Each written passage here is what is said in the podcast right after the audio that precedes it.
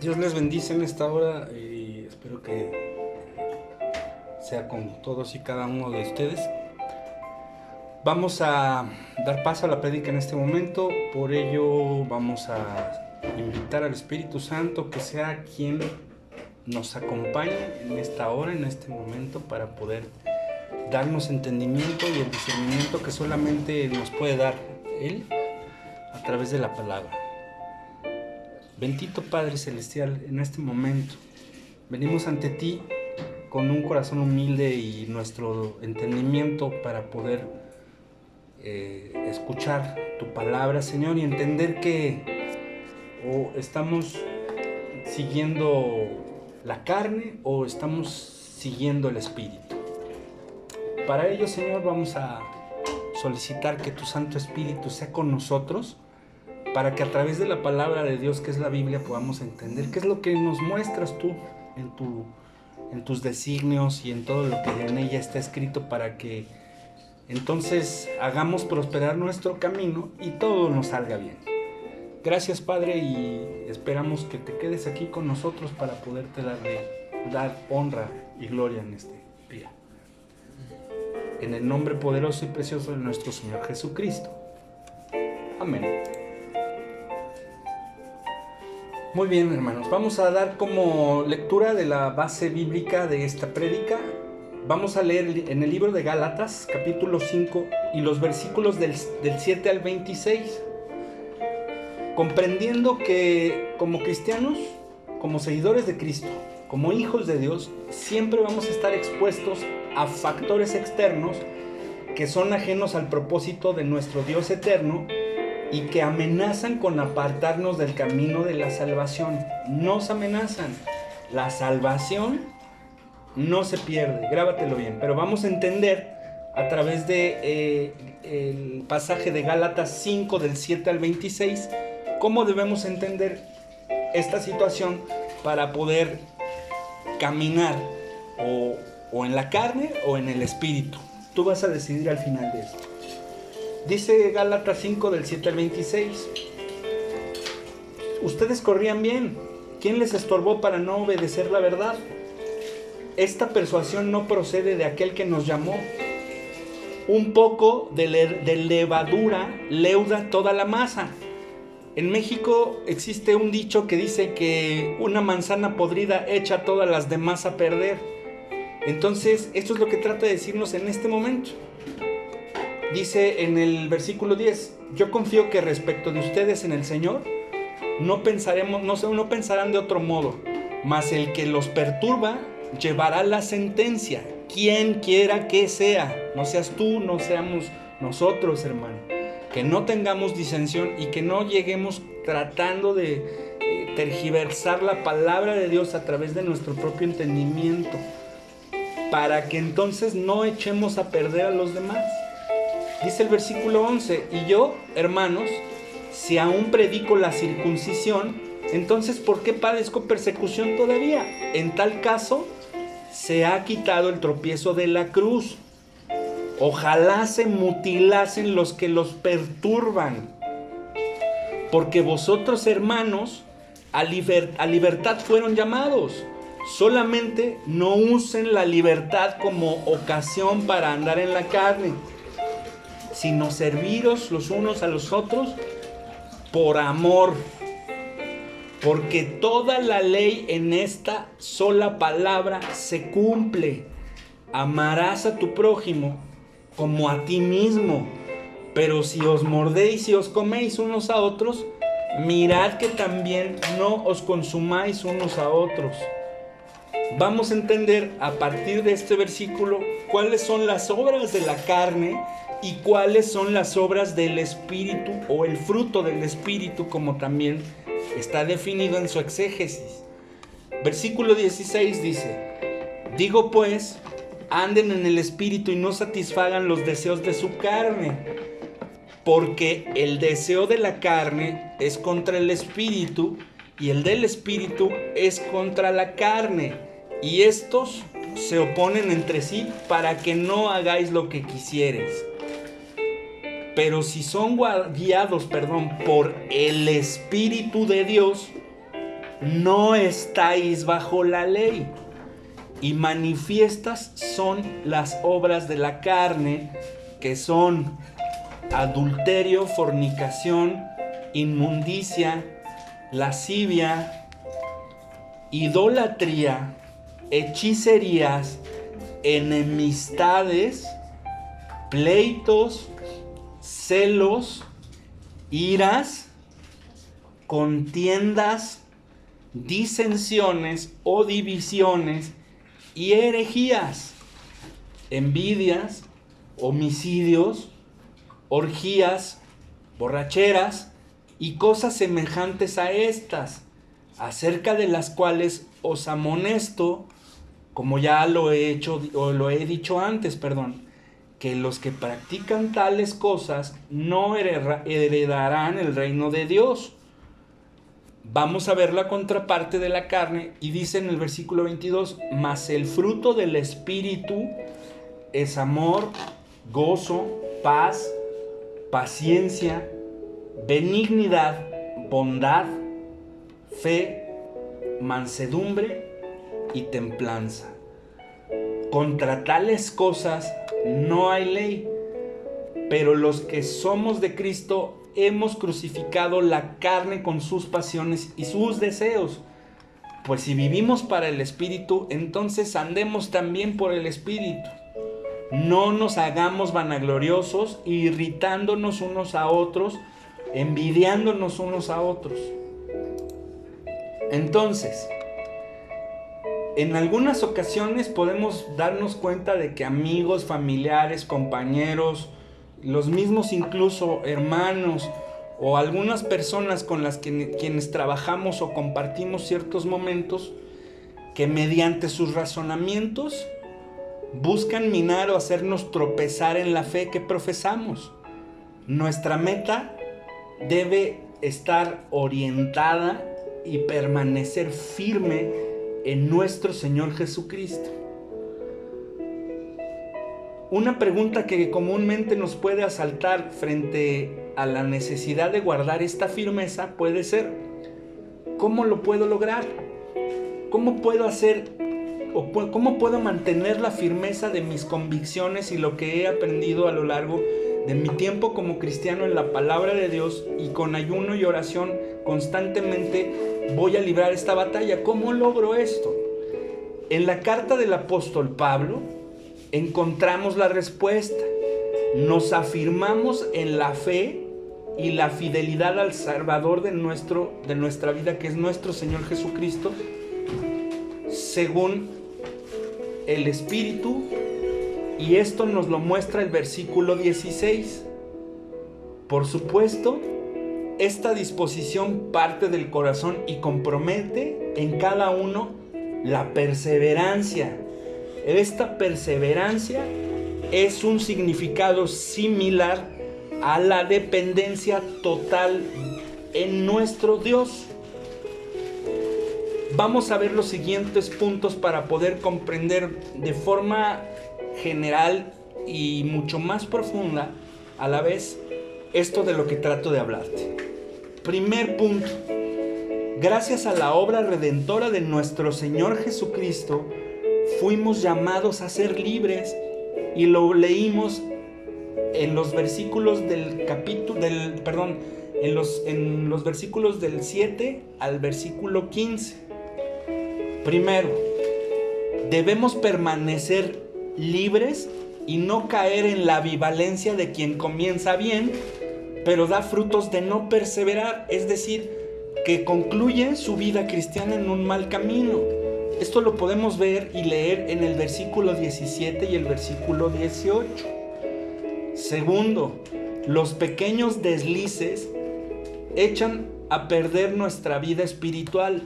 Esto lo dice literalmente el versículo 9.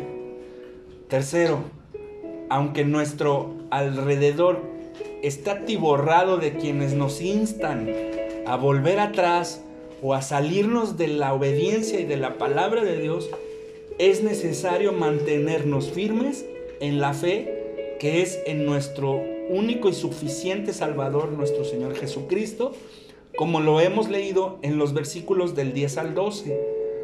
Cuarto, la libertad que ahora tenemos en Cristo no es para que regresemos al pecado y pensemos en estar volviendo a cada ratito a pedir perdón. Esto debe hacerte entender que debes renunciar al pecado y perseverar en tu nueva vida como lo leímos en los versículos 13 y los versículos 14. Entonces comprendamos algo importante. Existe el verdadero amor en nuestra vida para con el prójimo. Esto lo puedes leer en el versículo 14 en su contexto B. Actuamos aún dominados por el rencor y el resentimiento como lo explica el versículo 15? Pensemos en ello. Ahora veamos en el siguiente punto, que es el número 2, que no hay opción. O vivimos en el espíritu o vivimos en la carne. Esto lo podemos entender en los versículos del 16 al 18. Primero, vivir en el espíritu no es una opción, sino el principio esencial de nuestra vida espiritual. Y esto lo puedes leer en el versículo 16 en su contexto A. Segundo, tú puedes elegir si vas a andar en el espíritu o vas a andar en la carne. O tú puedes creer que puedes estar un momento en uno y un momento en otro. Esto lo puedes ver en el versículo 16. Pero también acuérdate que en Apocalipsis Dios vomita a la persona tibia. Tercero, no podemos vivir con un pie en el mundo y otro en las cosas espirituales. Esto nos lo indica también el versículo 17. Cuarto, en el espíritu se va a perfeccionar nuestra libertad y esto lo vamos a leer en el versículo 18. Tercer punto, los frutos van a mostrar como evidencia quién anda verdaderamente en el espíritu y quién anda en la carne. Esto lo explica literalmente de los versículos 19 al versículo 25. Esto te puede indicar muy claro y muy conciso. Si tú vas a donde hay un huerto lleno de manzanas, pues naturalmente que vas a encontrar el árbol y van a tener manzanas. No puedes esperar que tú en un árbol de manzanas puedas encontrar mangos no puedes esperar que una persona que verdaderamente anda en el espíritu muestre frutos espirituales. No puedes esperar que una persona que se dice cristiana y te está leccionando de la palabra de Dios no muestre una, un verdadero fundamento de la palabra y sobre todo, como dice la palabra, tenemos que ser hacedores de la palabra y no solamente oidores. Aquí es donde se cumple que tú puedes entender si verdaderamente Juan de las Pitas o Chonita te está hablando de sus interpretaciones bíblicas o realmente tú vas a ponerte a leer y a estudiar la palabra y que el Espíritu le hable a tu espíritu. Quien anda en la carne lo deja por evidencia, así por sus actos y por todo lo que cotidianamente está haciendo. Esto te lo muestra literalmente los versículos del 19 al 21. Quien anda en la carne no heredará el reino de Dios. Piensa en esto y date cuenta de algo importante. No puedes estar con un pie en la voluntad de Dios y un pie en la voluntad de tu carne o de tus propios pensamientos y de tus propias conclusiones mentales. Quien anda en el Espíritu también lo va a evidenciar por sus frutos. Lee nuevamente los versículos 22 y los versículos 23. Es posible vencer las inclinaciones de la carne cuando morimos para dejar que Cristo viva en nosotros, como lo dice el versículo 24 también. Es necesario entender que también nuestro mismo Señor Jesucristo dijo, quien quiera venir en pos de mí, niéguese a sí mismo, a su carne, a sus sueños, a sus aspiraciones, a su sabiduría y a su entendimiento. Tome su cruz, o sea, sacrifique su propia carne, sus propios sueños, sus propios eh, pensamientos de sabiduría. Niéguese a sí mismo, tome su cruz, cada día, o sea, todos los días, en cada letra, en cada oración y en cada actitud que tú presentas delante de los hombres. Y sígame, es entonces el protocolo del cómo vas a poder librarte de los deseos de tu carne. Una vez que nos movemos en el Espíritu Santo, es posible que sigamos en comunión con Él. Si nos mantenemos de la mano de Dios, como lo dice en el versículo 25. Es necesario entender a través de esta simpleza de cuando tú te encuentras con una persona espiritual, verdaderamente puedes encontrar que los frutos del Espíritu son tales. Gozo, paz, paciencia, fe, benignidad, mansedumbre y templanza.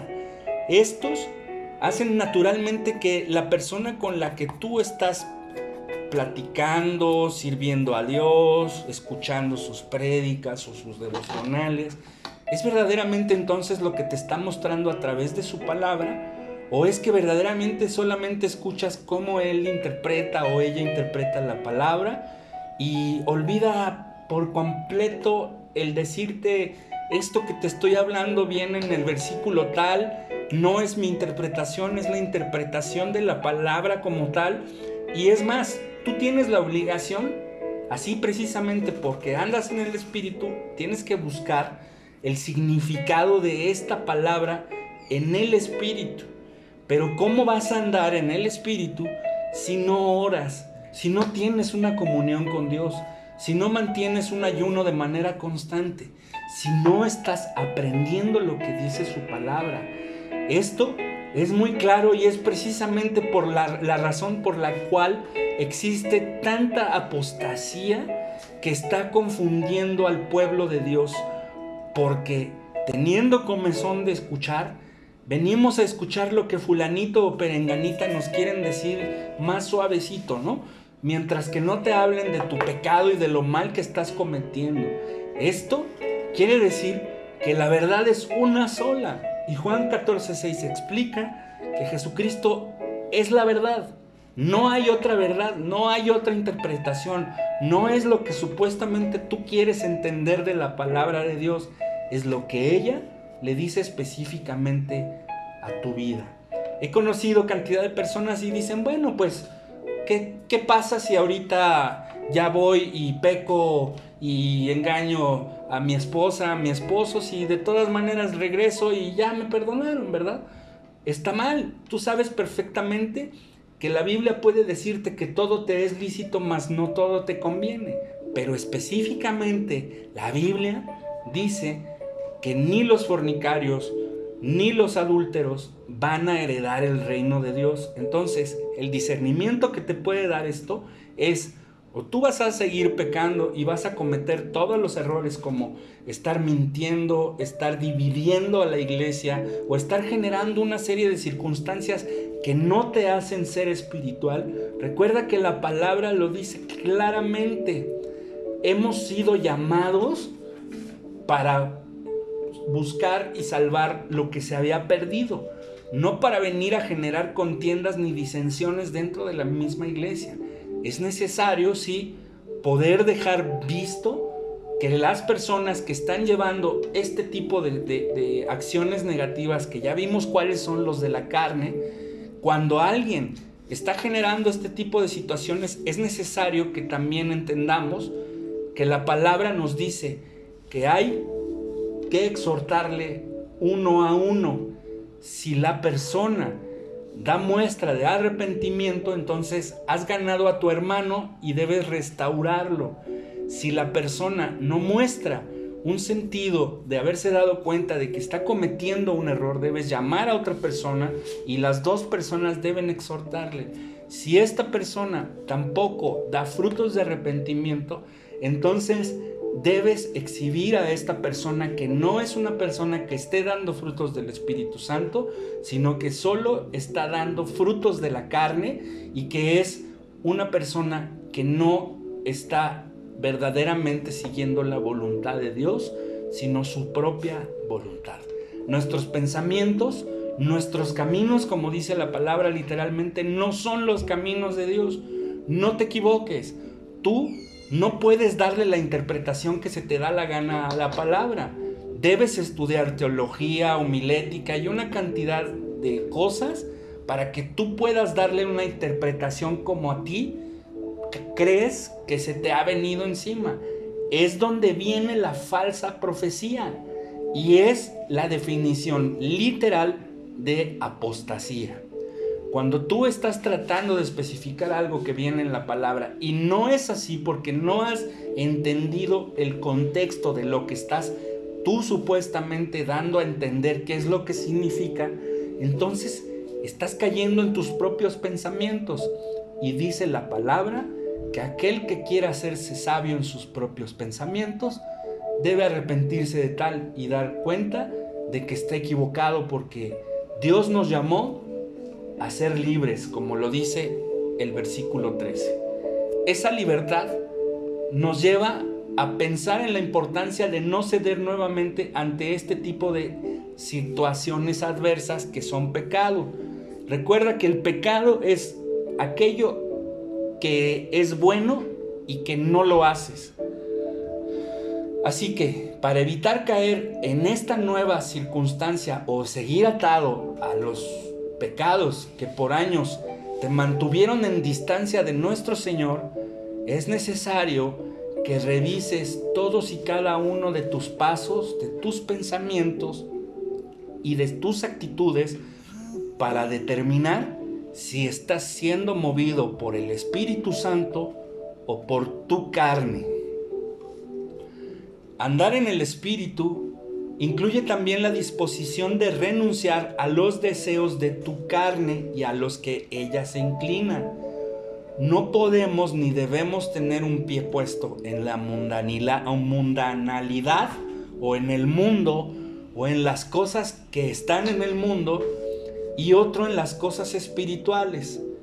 Recuerda que dice que si alguno ama al mundo, el amor del Padre no está en él. Pero tú me podrás decir entonces, ¿cómo es que puedo amar al mundo? Pues el mundo en la exégesis de este punto es todo lo malo y lo negativo que te pegan a este planeta, que son necesidades concupiscencias y pecados de aquello que te aleja de lo espiritual de Dios. Entonces, ¿estamos en Dios y en su camino o vas a continuar fuera de Él? No hay términos medios, no puedes decirte cristiano y mantener una vida pecaminosa como lo has estado haciendo. No puedes decirte que estás aquí y que tu salvación va a tener esa esencia si tú estás continuando tus pecados que tú sabes perfectamente en dónde estás cometiendo todos los pecados y todos los errores que estás llevando y a Dios no, no le agrada. Si tú en este momento has percibido que tú estás equivocado porque estás siguiendo tu carne o siguiendo tus propios pensamientos, entonces es el momento preciso en donde puedes acercarte a nuestro Dios a través de nuestro Señor Jesucristo pedir perdón por tus pecados, Él ya los pagó y es necesario sujetarnos a Él porque todo en este mundo y en el que sigue y en todos lados del universo, toda, rodilla se doblará en el poderoso nombre de nuestro Señor Jesucristo. Debes renunciar a tu pecado, debes renunciar a todo lo que sabes perfectamente que te está alejando de Dios y darle paso al Espíritu Santo en tu vida.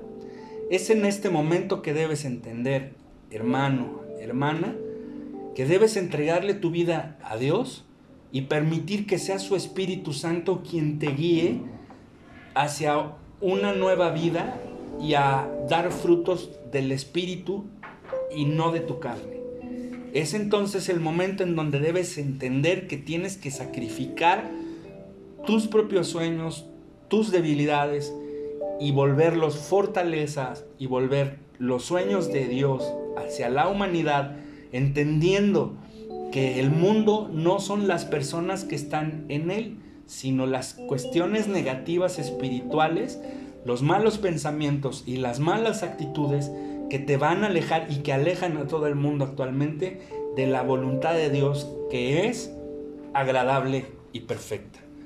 Vamos a finalizar en este momento esta prédica con el discernimiento que seguramente te ha dado el Espíritu Santo.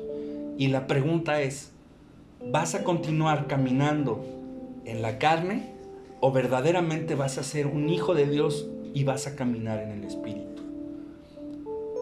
Vamos a dar gracias y a pedir en este momento que Dios nos pueda restaurar y que Dios nos dé la libertad en su espíritu para entender que debemos aprender única y exclusivamente de Él para poder dar estos verdaderos frutos en el espíritu y evitar dar frutos de la carne.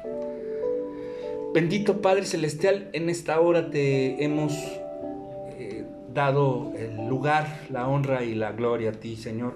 A través de tu palabra hemos entendido que no podemos estar dando frutos, no somos un ser espiritual híbrido. O somos tus hijos o somos tus adversarios.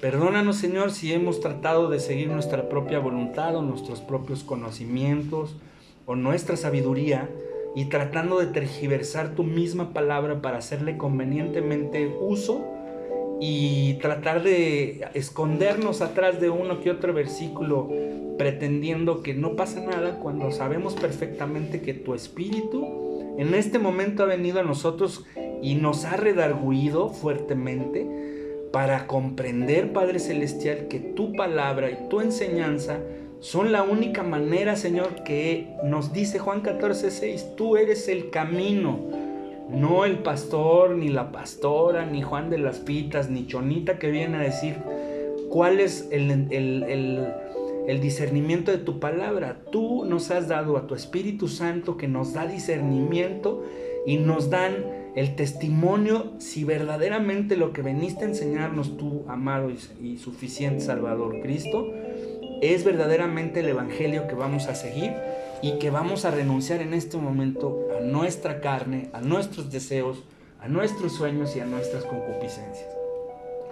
Te pedimos, amado Señor, que en este momento quites todas las raíces y todas las situaciones que hemos nosotros permitido que florezcan en nuestro corazón y que naturalmente, Señor, nos han dado eh, flores y frutos de estas mismas raíces, que nos han dejado esas cicatrices, esas cosas que no hemos aprendido correcta ni adecuadamente a través de tu palabra.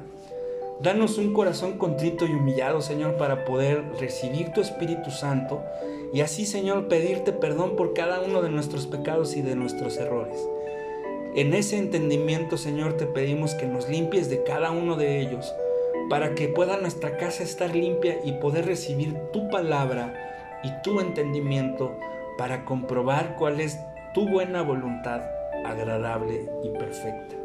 Te pedimos, Señor, que seas tú y que sea tu Espíritu Santo quien nos permita actuar de ahora en adelante y no nuestra carne y las necesidades que ella nos va a presentar.